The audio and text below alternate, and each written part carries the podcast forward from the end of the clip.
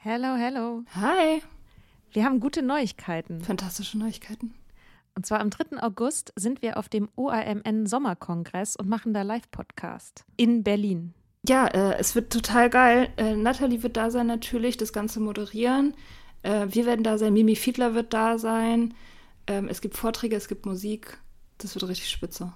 Genau. Und es gibt auch noch ein paar Tickets, aber ihr könnt auch Tickets gewinnen. Und zwar, Wenn ihr eine Mitgliedschaft abschließt auf unserem Steady-Newsletter, den wir euch natürlich auch in jeder Folge und auf Instagram und überall verlinken, müsst ihr eine Mitgliedschaft abschließen.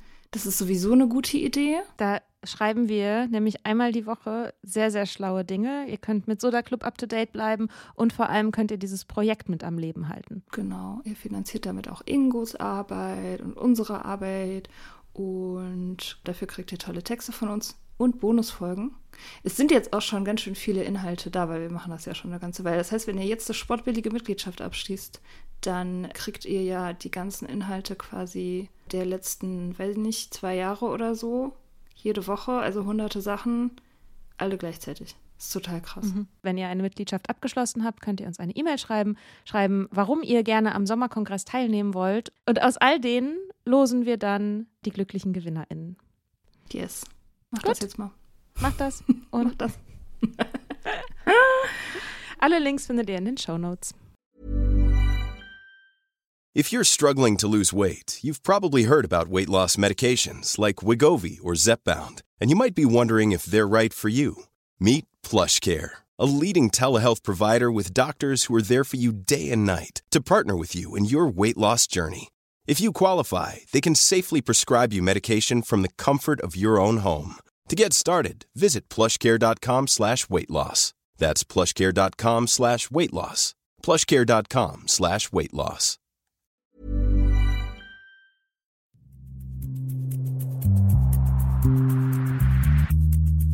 Hallo.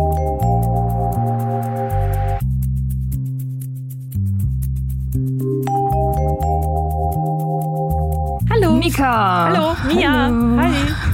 Na? Na? So, du bist jetzt, ähm, du bist jetzt offiziell zu AA, zur AA-Geherin geworden. Du warst die in der letzten Woche nicht auf einem, sondern auf zwei Meetings und du planst es weiterhin durchzuziehen, dir einen Sponsor zu suchen, die Schritte zu arbeiten und das alles so richtig professionell anzugehen. Ja, ich will, ähm, ich will das jetzt hauptberuflich machen. Ja, crazy. Okay, wie ist es dazu gekommen? Wie, wie kam dieser Sinneswandel? Mm, Das kam durch das Wochenende, was wir zusammen in Berlin verbracht haben, wo wir erst am Freitag Daniel Schreiber interviewt haben. Für alle, die es noch nicht mitbekommen haben. Ich weiß nicht, ob ich es vielleicht auch schon mal erwähnt habe, dass wir Daniel Schreiber Wir werden es bestimmt noch einige Male Ja, erwähnen. wahrscheinlich schon. Und das war sehr Ja. schön. Mm, Und abends ähm, war dein Meeting, wo du hingehen musstest. Und ich hatte nichts Besseres zu tun und dachte, naja, hänge ich mich dran. Es war ja auch schon immer mal wieder so halb geplant und dann kam immer irgendwas dazwischen oder ich war nur zu kurz in Berlin oder es war irgendwie stressig oder so. Und dann hatten wir am Samstag den Soda Club Brunch, was auch richtig, richtig schön war. Danke nochmal für alle, die da Ja. waren. Das war toll. Und das hat, glaube ich, mir nochmal gezeigt, wie geil ich Gemeinschaft finde. Und Daniel hat mir eine Frage gestellt, also nach dem Interview, und er hat gefragt, ob es in Hannover Meetings gibt. Ich habe gesagt, ähm, ja, gibt es. Ich gehe da halt nicht hin. Und er hat gefragt, warum. Und ich habe gemerkt, dass ich keine gute Antwort habe.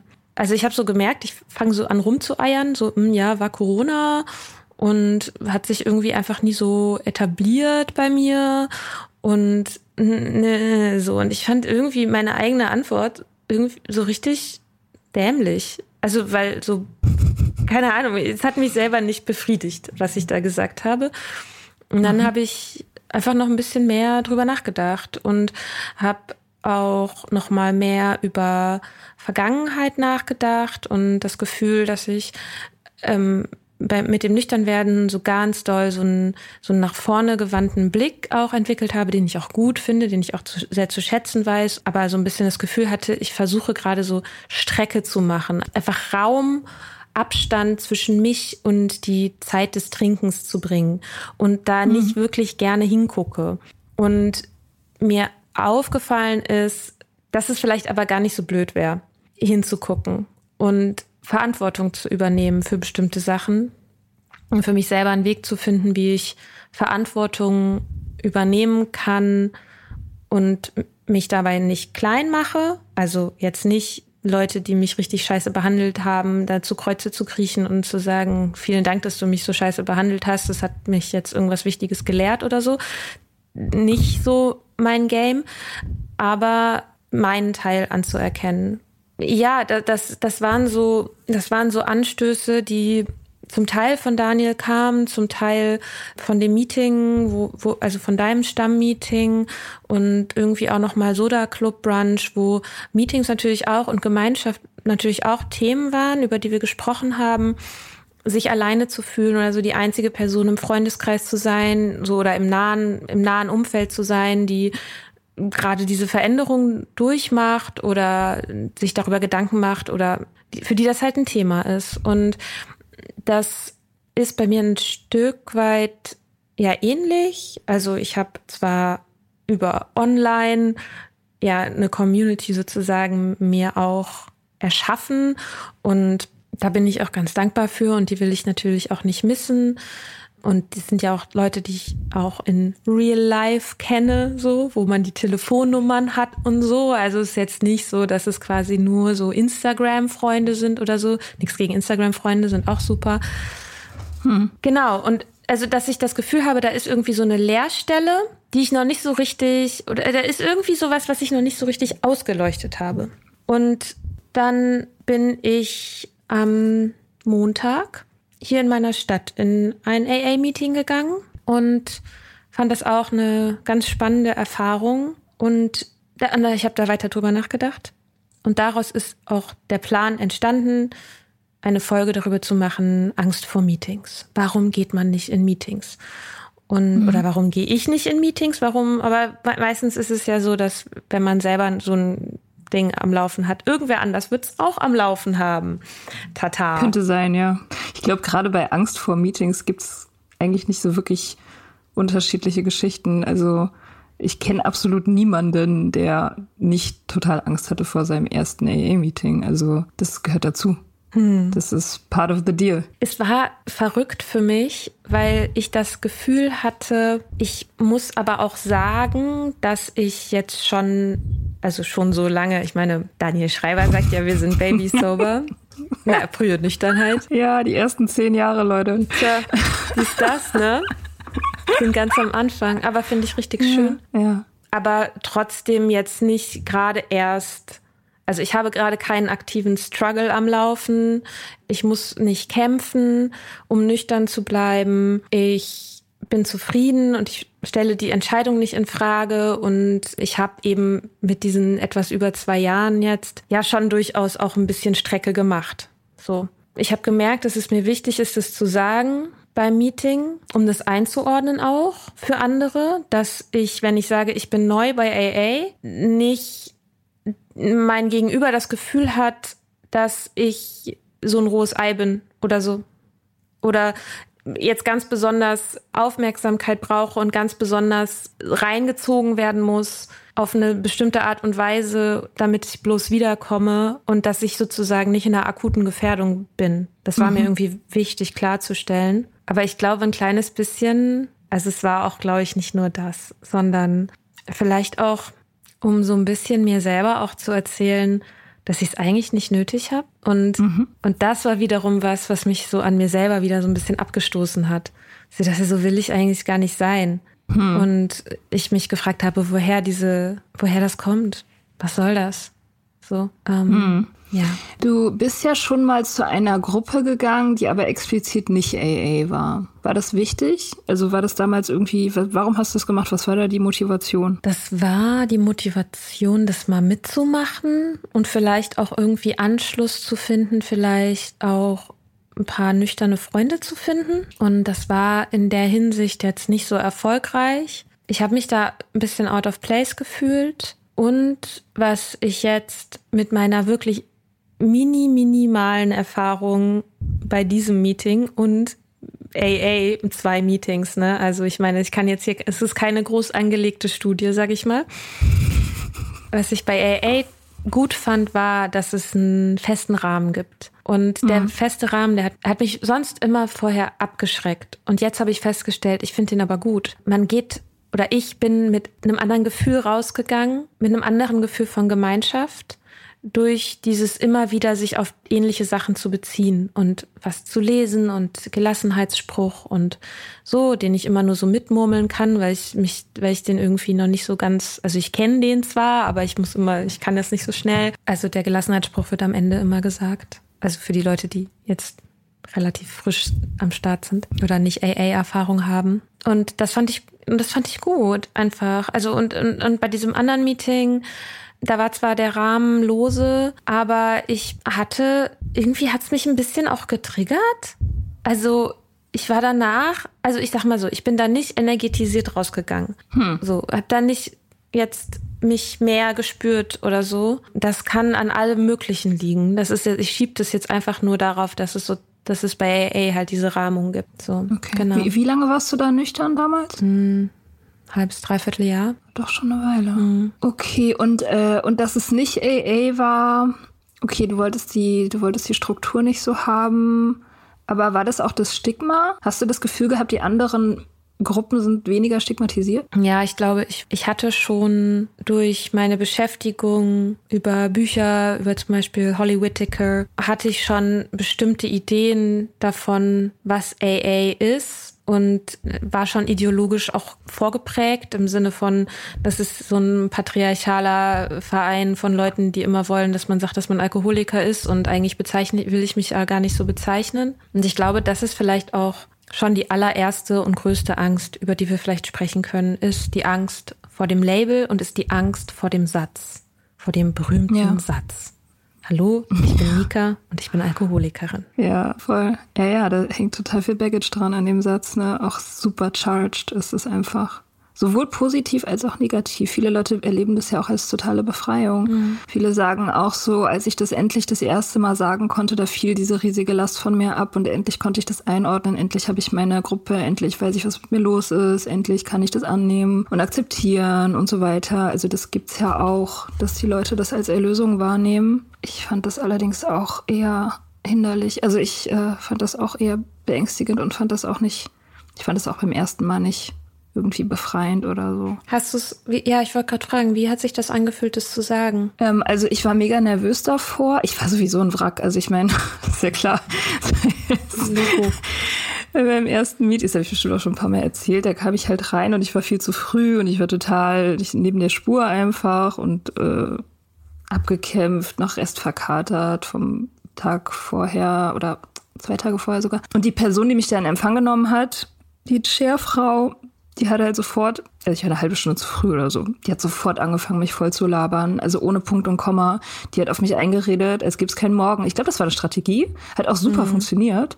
Also ähm, ich habe sofort irgendwie Kopf ausschalten können und so und dann saß ich da halt. Und dann gibt's ja am Anfang eben diese Vorstellungsrunde, es geht einmal Reihe um, jeder sagt den Satz und so und ich dachte, okay, muss es jetzt durchziehen, muss jetzt diesen Satz sagen. Ich wollte das auch. Also ich wollte einfach so schnell wie möglich da durch. Das war wie so ein, du musst jetzt einmal dieses Pflaster abreißen, du musst jetzt einmal irgendwie diesen, diesen, dieses Ritual mitmachen und dann bist du auf der anderen Seite oder so. Mhm. Ich dachte, ich mache das jetzt irgendwie das ganze Programm, ich will das jetzt. Aber ich war wirklich total, mein Kopf war so, wie weiß, also total leer. Also ich konnte gar nicht mehr richtig denken. Du gibst dann ja auch immer diesen, also bei uns war das damals so oder immer noch, ähm, du gibst diesen Zettel auch immer noch rum, wo die zwölf Schritte vorgelesen mhm. werden. Also jeder liest einen, einen der Schritte oder Traditionen und sagt dann den Satz.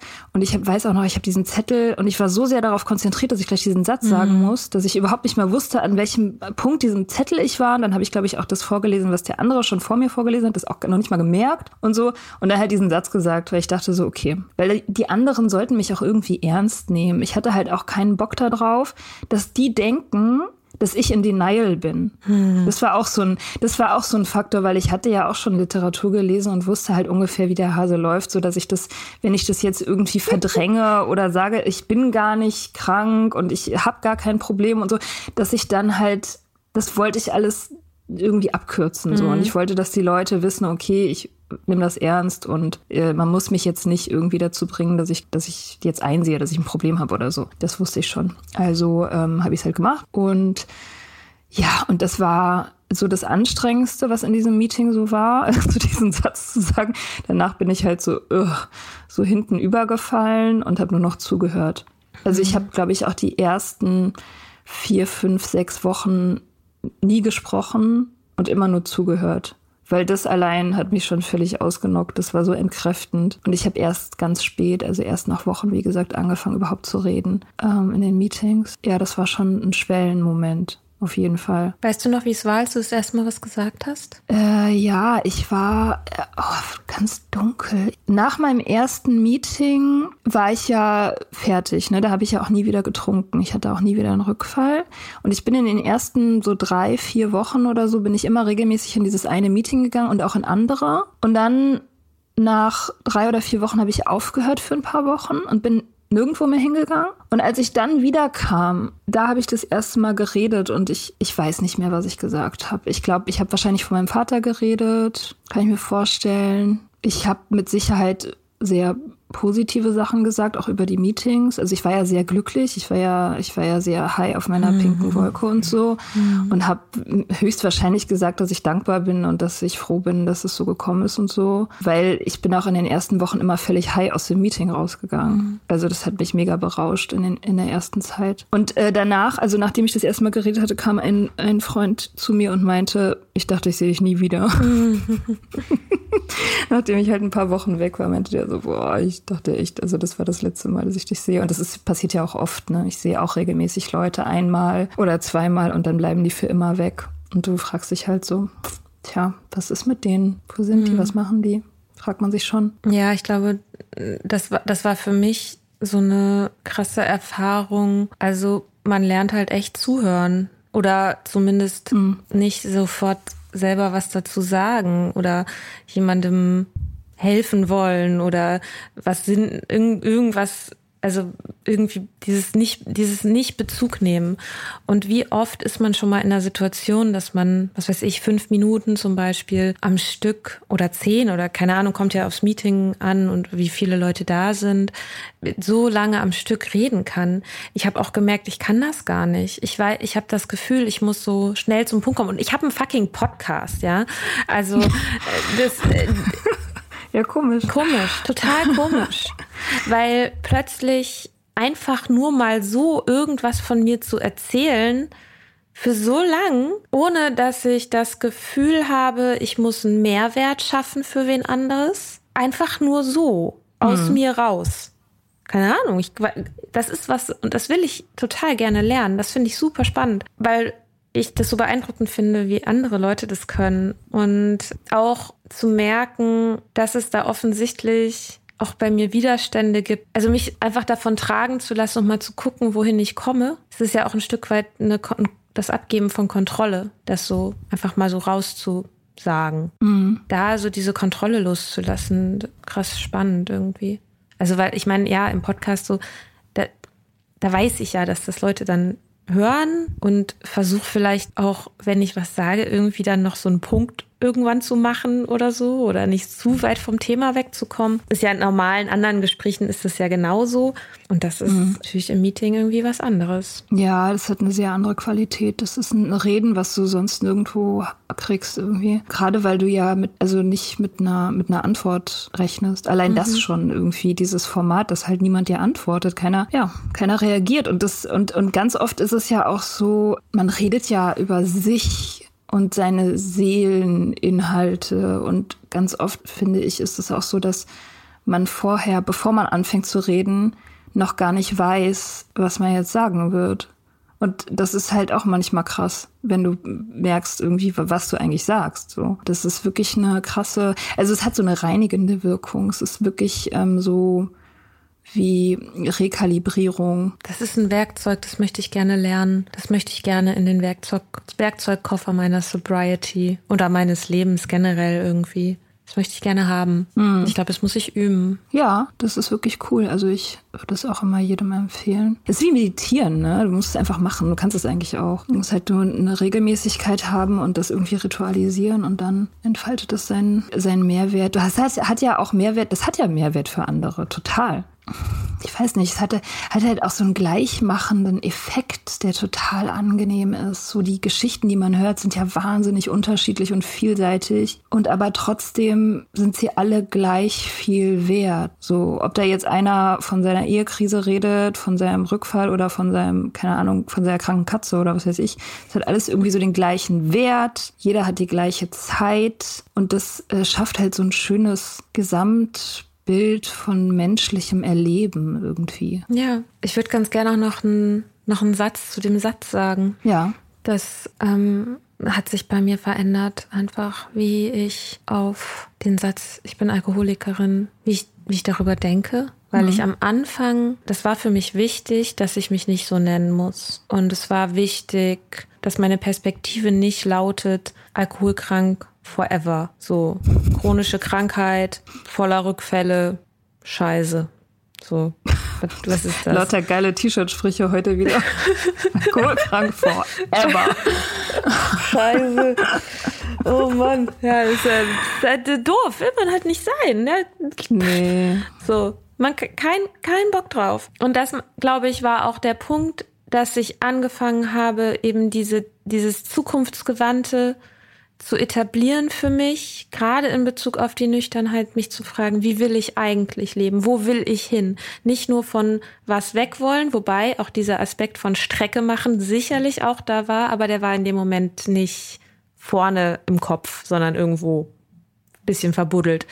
Und die vorderste Motivation war, wie will ich leben? Und dafür brauchte ich, wollte ich dieses Label nicht und fand es auch, und wir haben ja auch eine Folge dazu gemacht, in der wir auch darüber reden, dass es, also, dass es viele negative Aspekte hat, das Label Alkoholiker, Alkoholikerin. Und da gibt es ganz viele unterschiedliche Meinungen zu. Letztendlich muss es jede Person für sich selbst entscheiden. Ich kann nur sagen, es ist mir einfach, es ist mir einfach nicht mehr wichtig. Mhm. Also, ich kann das sagen und das ist dann auch fein. Ich habe in dem einen Meeting hier in meiner Stadt, ich habe bei meiner ersten Wortmeldung gesagt, ich bin nüchtern oder ich lebe ohne Alkohol, ich weiß nicht genau, ich glaube, ich bin nüchtern. Und beim zweiten Mal habe ich gesagt, ich bin Alkoholikerin. Einfach nur mal, um zu gucken, wie so, um das anzuprobieren. Also, mhm. um, um so Sätze anzuprobieren, wie so ein Oberteil, um mal zu gucken, so, passt mir das? Oder passt das vielleicht auch heute? Es ist ja eh immer nur für heute.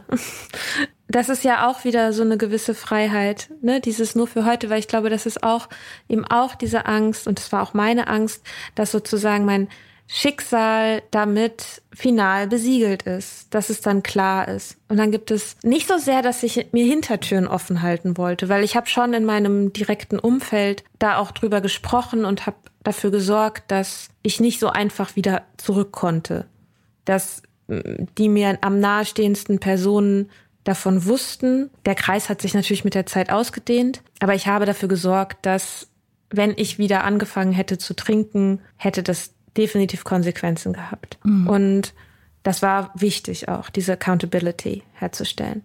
Für das Meeting war das Gefühl aber so, ja, als hätte ich das dann sozusagen, als wäre das dann einfach so. Und zwar für immer. Als würde ich mich da irgendwas für immer verschreiben. Und das ist ja Quatsch, weil es eben, ja, weil es eben halt wirklich nur für heute ist. Das ist die gesamte Philosophie. Das sagen sich alle, die ja die ganze Zeit. Das ist nur für heute. So. Deswegen ist es egal, zumindest sehe ich das jetzt so. Das kann sich in ein paar Wochen ändern, ne? Also so wie sich jetzt meine, wie sich meine Einstellung verändert hat über die Zeit, kann sich die auch wieder verändern. Das ist sozusagen jetzt der, der Moment, an dem ich gerade stehe, dass ich sage, ja, dann bin ich für heute, vielleicht auch nur für diesen Satz, für diesen, für diese drei Sekunden, die es braucht, diesen Satz zu sagen, dann bin ich das. Und vielleicht bin ich es danach nicht mehr. Es ist irgendwie, es ist wichtig, aber es ist auch gleichzeitig egal. Es ist auch. Es ist auch, äh, es ist auch für die anderen Leute in Meetings egal. Also ich meine, die denken sich natürlich dann ihren Teil, wenn man es nicht sagen will. Äh, jetzt auch, weil bei dem Brunch häufiger mal die Frage aufkam oder die oder die Sorge so, ha, ich will, ich würde eigentlich gerne in ein Meeting, aber ich will halt den Satz nicht sagen und so. Man muss überhaupt gar nichts. Also die können einen auch nicht rausschmeißen. Die dürfen einen auch nicht triezen deswegen. Die, die müssen alle einfach das hinnehmen und ertragen, wenn man den Satz nicht sagt. Das ist auch voll fein. Also das muss man überhaupt nicht machen. Aber darüber nachdenken, äh, warum man das nicht will und wie sich das anfühlt, ist auf jeden Fall eine gute Idee, weil das zeigt einem halt Sachen. Ne?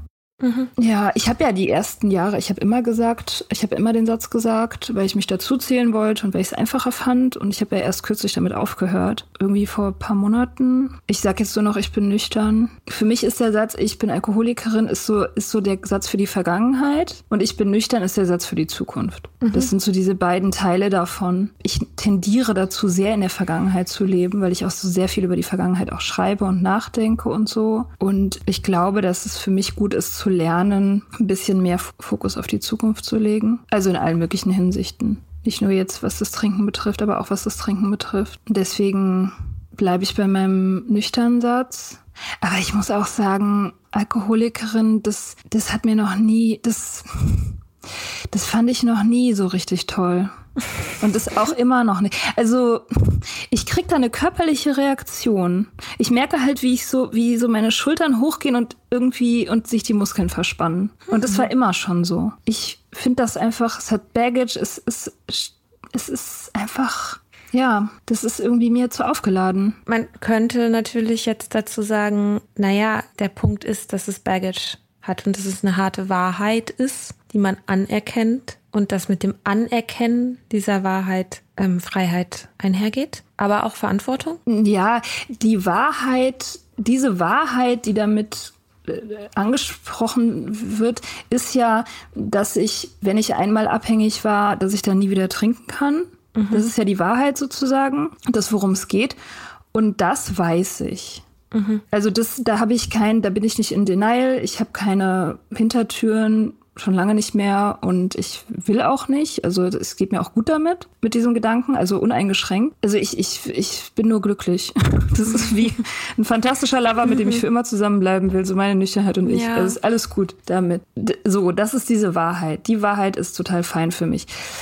Aber die andere Wahrheit oder die andere These, die das ja auch beinhaltet, ist, ich habe eine unheilbare Krankheit und da glaube ich halt nicht dran. Mhm so sehe ich das einfach nicht. Also ich, äh, ich bin nicht unheilbar krank, ich bin gesund. Und ich glaube nicht, dass diese Definition von Alkoholismus wahr ist. So. Mhm. Ähm, ich glaube nicht, dass das eine Krankheit ist. Ich glaube, eine Abhängigkeit ist eine gelernte Reaktion auf eine giftige Substanz, die alle Menschen entwickeln, die diese giftige Substanz zu sich nehmen. Das ist keine Krankheit, das ist einfach eine ganz normale Reaktion auf eine Droge. Und deswegen, also das so zu framen, das macht für mich einfach keinen Sinn. Ich sehe es ein bisschen anders. Also irgendwie sehe ich es genauso wie du, aber gleichzeitig sehe ich es auch ein bisschen anders. Und zwar, ich würde schon sagen, dass es eine Krankheit ist. Alkoholabhängig zu sein, ich würde sagen, das ist eine Krankheit, weil es dazu führt, dass wir uns selber schaden, dass wir anderen schaden, dass wir einer Substanz gegenüber machtlos sind, was wir ja alle eingesehen haben.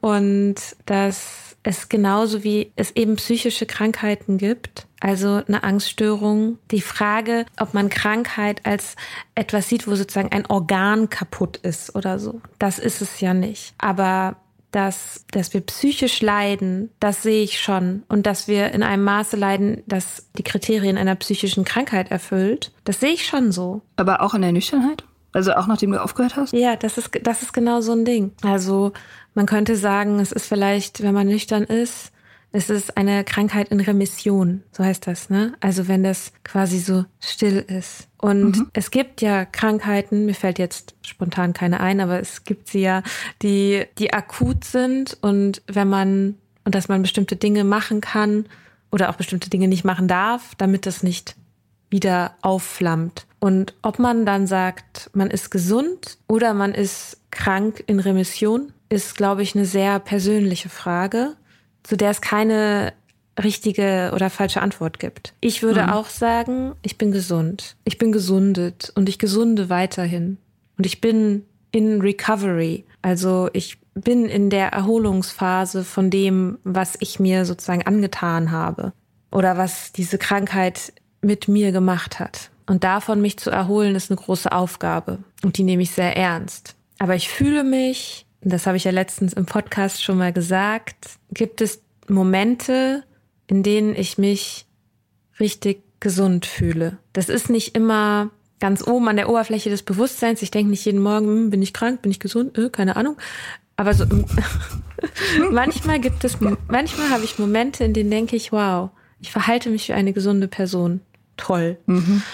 Und ganz großes Sternchen ins Heft. Ja. Ja, keine Ahnung, aber vielleicht, also ja, so irgendwie. Läuft jetzt so ein bisschen ins Leere, ne? Aber mit, mit der etwas unbefriedigenden Antwort muss jeder für sich selber wissen. Ist aber ja auch so. Ja, so ist es. Also darauf läuft es dann immer wieder hinaus. Ne? Gerade bei AA. Ja, AA bietet halt äh, ständig diesen Gesprächsstoff. Man kann sich da auch ewig drüber unterhalten. Man kann auch in Meetings sein mit, es gibt ja auch Dialoggruppen, wo man miteinander redet. Da kann man sich e-, dann ewig jahrelang über diese Themen streiten hm. und total unterschiedlicher Ansicht sein, aber trotzdem kommen dann die Leute ja auch seelenruhig wieder mit ihren unterschiedlichen Ansichten und alle finden da irgendwie ein Zuhause. Das ist schon auch doch wirklich sehr erstaunlich, finde ich. Also mhm.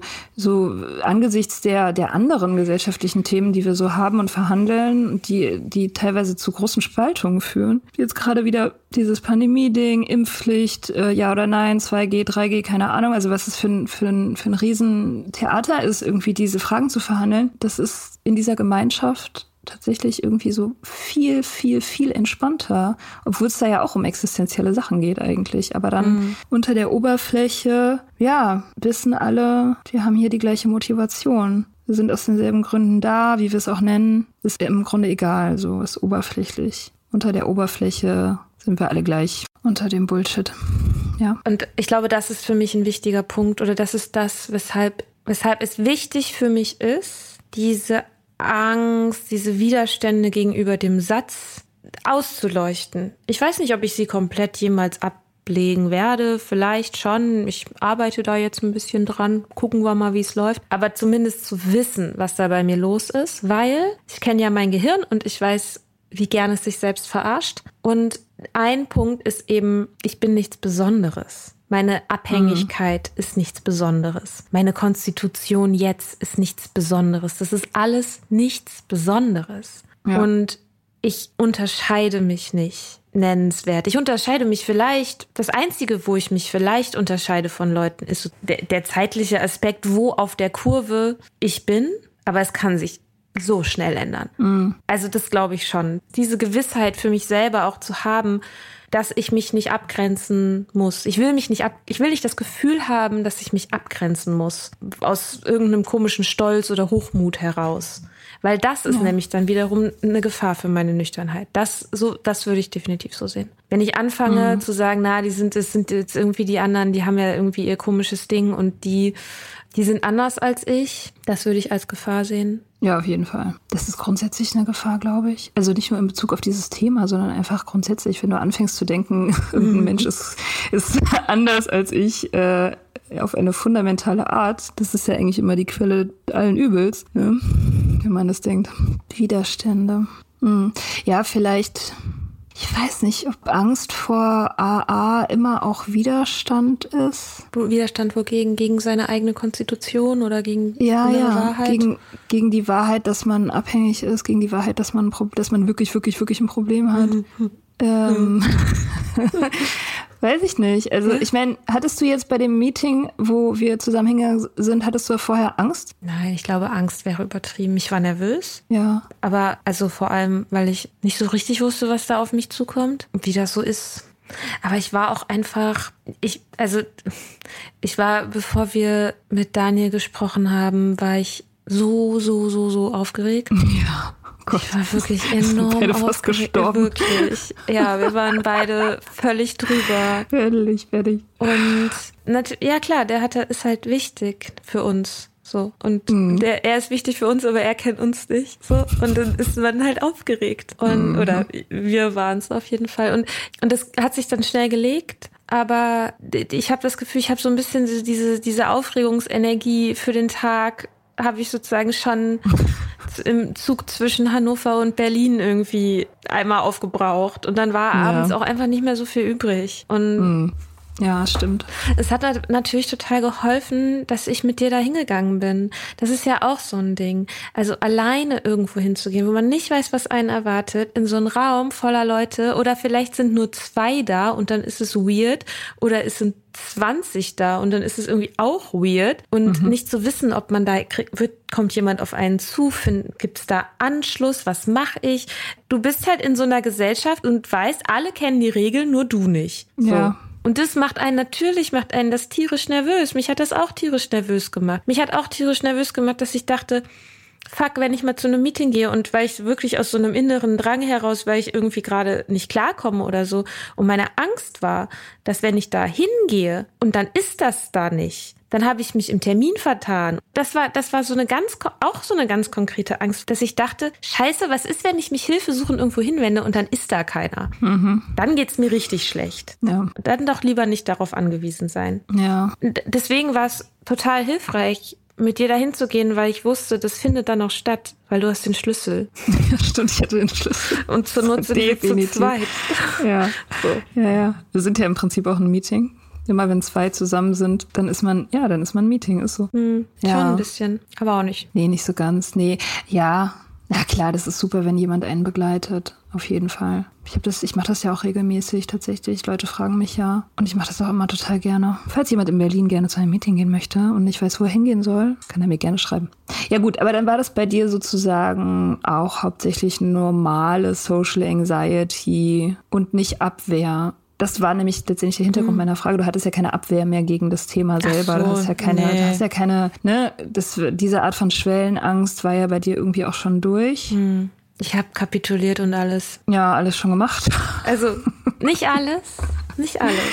Nee, nee, noch Aber nicht alles. Ich würde mal sagen, mit dem ersten Schritt lief es jetzt die letzten zwei Jahre ganz gut. Mhm. Also der erste Schritt ist, wir gaben zu, dass wir dem Alkohol gegenüber machtlos waren oder so? Wir gaben zu, dass wir dem Alkohol gegenüber machtlos sind und unser Leben nicht mehr meistern konnten. Ja, das ja. war definitiv der Fall. Ja, das hatte ich auch bei meinem ersten Meeting ganz extrem, obwohl ich das erst später realisiert habe. Aber dieses Gefühl des, der Kapitulation, das war ganz, ganz, ganz stark. Ja, es war sehr, sehr angenehm. Aber ich hatte tatsächlich gar nicht so, ich hatte vor meinem ersten Meeting keine keine Abwehr in dem Sinne, also dass ich sozusagen mich dagegen gesträubt habe, gegen diese Wahrheit so, sondern bei mir war der Punkt, äh, wenn ich da jetzt einmal hingehe, dann kann ich nicht mehr zurück. Mm. Weil dann ist es real. Mm.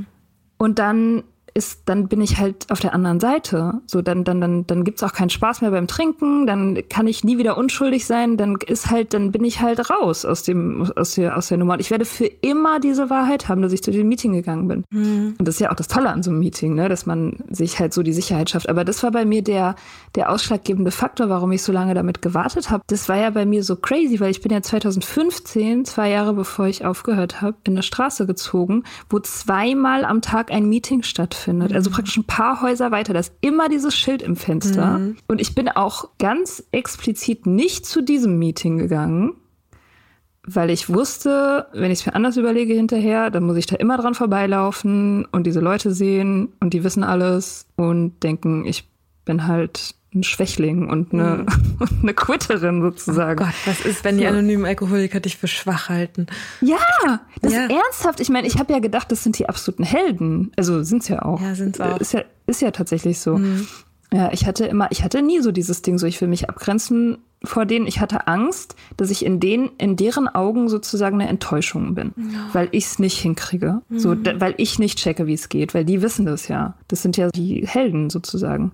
Deswegen habe ich da einen großen Bogen drum gemacht am Anfang. Mhm. Ich dachte, ich habe jetzt diese eine Chance und wenn ich das verkacke, dann wird mein Leben richtig anstrengend. Und was würdest du jetzt zu einer Person sagen, die solche Gedanken hat? Ich würde sagen, wenn man diese Gedanken hat, dann ist die Schwelle schon überschritten. Es ist nur noch nicht vollzogen sozusagen oder es ist noch nicht in eine Form gegossen, aber wenn man diese Gedanken hat, dann, dann bist du schon in der spaßfreien Zone. Diese ganzen Sachen, vor denen man sich fürchtet, die sind dann sowieso schon weg. Also den unschuldigen Bereich des Trinkens kannst du da nicht mehr verlassen, weil du hast ihn schon verlassen und du bist dir ja auch schon klar, Also du bist ja auf jeden Fall genug klar, du hast nur noch nicht das manifestiert, so. Du hast halt noch nicht diesen Raum betreten, so räumlich, aber du bist ja schon in Gedanken da. Also ist es im Grunde, ja, ich würde immer sagen, du verlierst einfach nur Zeit. Ja, du bist schon da, wo du bist. Du gehst nur noch nicht die Schritte dahin, wo es dir besser gehen wird. Ja. So, du bist, du, du bleibst hängen in diesem Zwischenraum, in dem es ganz, ganz furchtbar ist. Ja, Fegefeuer. Du bist im Fe ja, letztendlich bist du im Fegefeuer und hast Angst, aus dem Fegefeuer zu gehen, weil du dann anerkennen musst, dass du nicht wieder zurück ins Fegefeuer kannst. Ja. Crazy, diese Abhängigen. Die diese Suchtis, ey. ja, solche Gedankengänge, muss man erstmal drauf kommen. Ja. Ja. Ja. Ja, ja. Ich kann, ja, voll. Das habe ich verhandelt. Ja. Sehr lange. Ja. Ja, insofern klar. Also ich würde immer jedem sagen, Meetings sind super. Also nicht nur wegen dieser ersten Kapitulation, sondern auch, ich meine, wir haben ja auch in der Folge mit Lulu drüber geredet, ne? Wäre super, wenn alle die Möglichkeit hätten, zu Meetings zu gehen, weil es einfach eine fantastische Art ist, Psychohygiene zu machen, weiß nicht, mit sich selbst zu reden, Leute kennenzulernen, die sehr interessant sind und so. Also ich würde immer sagen, wenn man sich mit dem Gedanken trägt, das mal auszuprobieren, dann besser früher als später. Und was ja auch toll ist eigentlich, man kann das ja nicht falsch machen. Nee, gar nicht. So, du kann, es gibt, also egal ob du den Satz sagst oder nicht, ob du sagst, hallo, ich bin Mika und noch nicht bereit, den Satz zu sagen. Oder ob du sagst, ich bin Mika, ich bin, wir können alle meinen Namen verwenden, ist ja anonym. Ich, hab, ich bin Mika, das könnt ihr alle sagen. Ich bin Mika und ich bin Alkoholikerin oder alkoholkrank oder keine Ahnung. Und auch wenn nicht beim ersten Meeting jetzt irgendwie das weltbewegend war, es macht ja auch nichts. Macht man es halt nochmal. Irgendwann bewegt sich was. Mhm. Man, man war so lange in dieser, in diesem Ziehen und Zerren und in dieser Starre, wie so festgegammelt am Boden.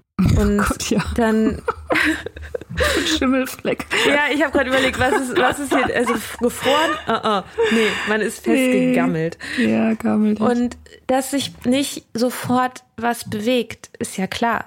Oder ist zumindest, es ist nicht selbstverständlich dass sich sofort was bewegt, weil mhm. man halt erstmal so ein bisschen seine Schimmelsporen schütteln muss. Das ist ja dann nicht falsch und das ist nicht, das ist mir irgendwie gerade auch nochmal wichtig zu sagen, dass das ist wunderschön, diese Geschichte deines ersten Meetings. Es ist halt aber auch eine sehr hm, romantische Geschichte. Ja. Oder eine sehr perfekte Geschichte.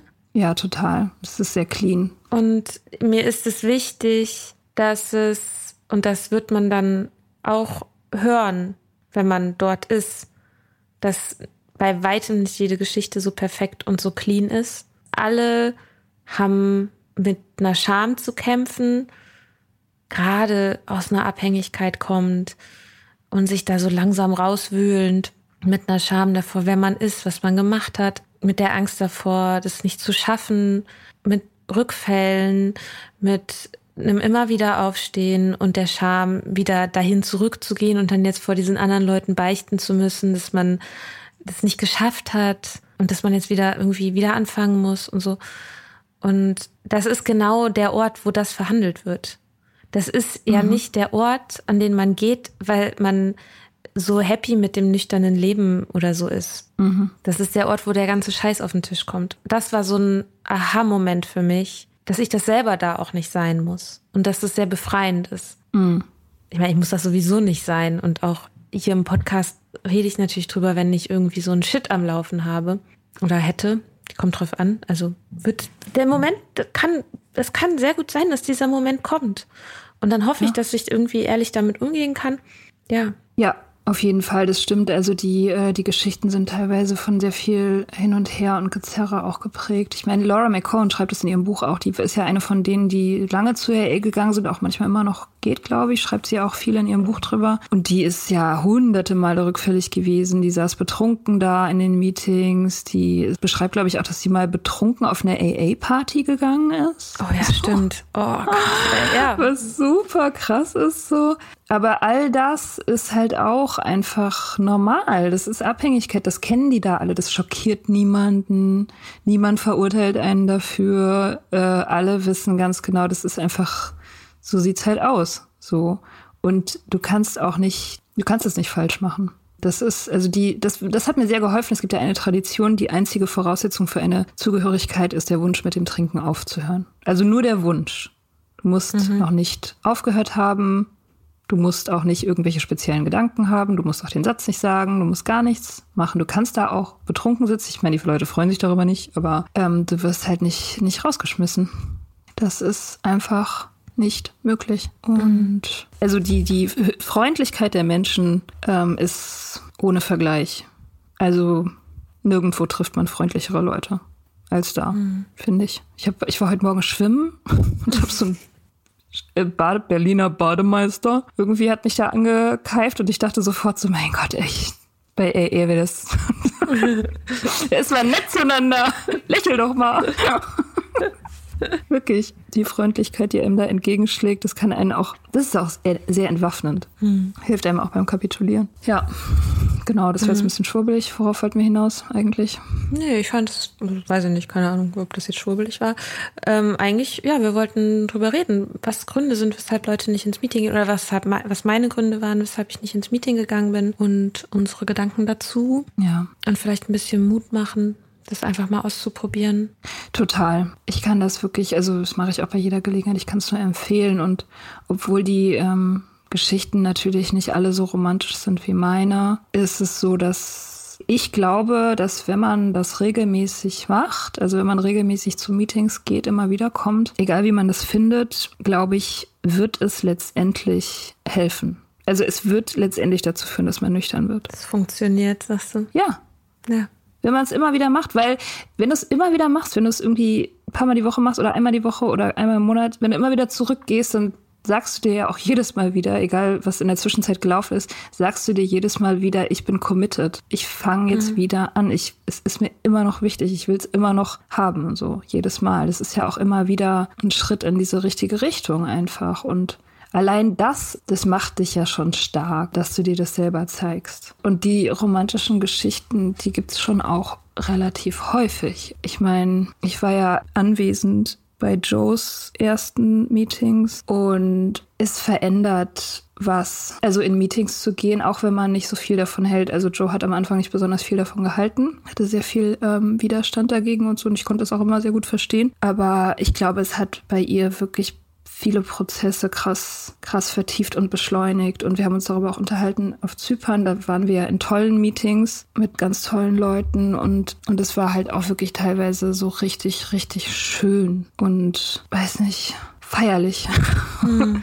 so feierliche Gefühle. Und das, das passiert schon auch oft genug, dass man da einfach so ein ganz spezielles Gefühl von Gemeinschaft kriegt, was, was wie Medizin ist. Das ist doch ein schönes Schlusswort. Ja. Geht in Meetings, es funktioniert. Ich mache das jetzt auch. Ich werde Updates geben. Und wenn ihr, also wie gesagt, wenn ihr mal in Berlin, wenn ihr in Berlin seid und zögert, oder in Hannover seid vielleicht Ach so, ja, klar, genau. Also ich meine, ich weiß nicht, ich kann jetzt nicht eure bestärkende Mega Sobriety AA Sponsorkraft sein, aber wenn jemand in Hannover ist und Begleitung sucht, dann begleite ich gerne. Ja, same for Berlin. Yes. Okay, cool. Okay. Dann macht noch was Schönes. Bis bald. Schönen Sonntag. Schönen Genießt Sonntag. ihn. Yes. Tschüss. Ciao. Wir hoffen, dir hat diese Folge gefallen. Wenn du mit Soda Club up to date bleiben willst, dann kannst du das auf sodaclub.com. Dort findest du nicht nur alle Podcast-Folgen, sondern auch das Soda Mag, Magazin für Unabhängigkeit. Wenn du Steady-Mitglied wirst, kannst du unsere Arbeit unterstützen und bekommst noch dazu unseren Newsletter voller geiler Bonusinhalte. Schreib uns für Feedback, Fragen und Themenvorschläge. Wir lesen alles. Und wenn du ein Sternchen bei Apple Podcasts und Herzchen bei Instagram gibst, dann lieben wir dich für immer. Bis bald auf sodaclub.com.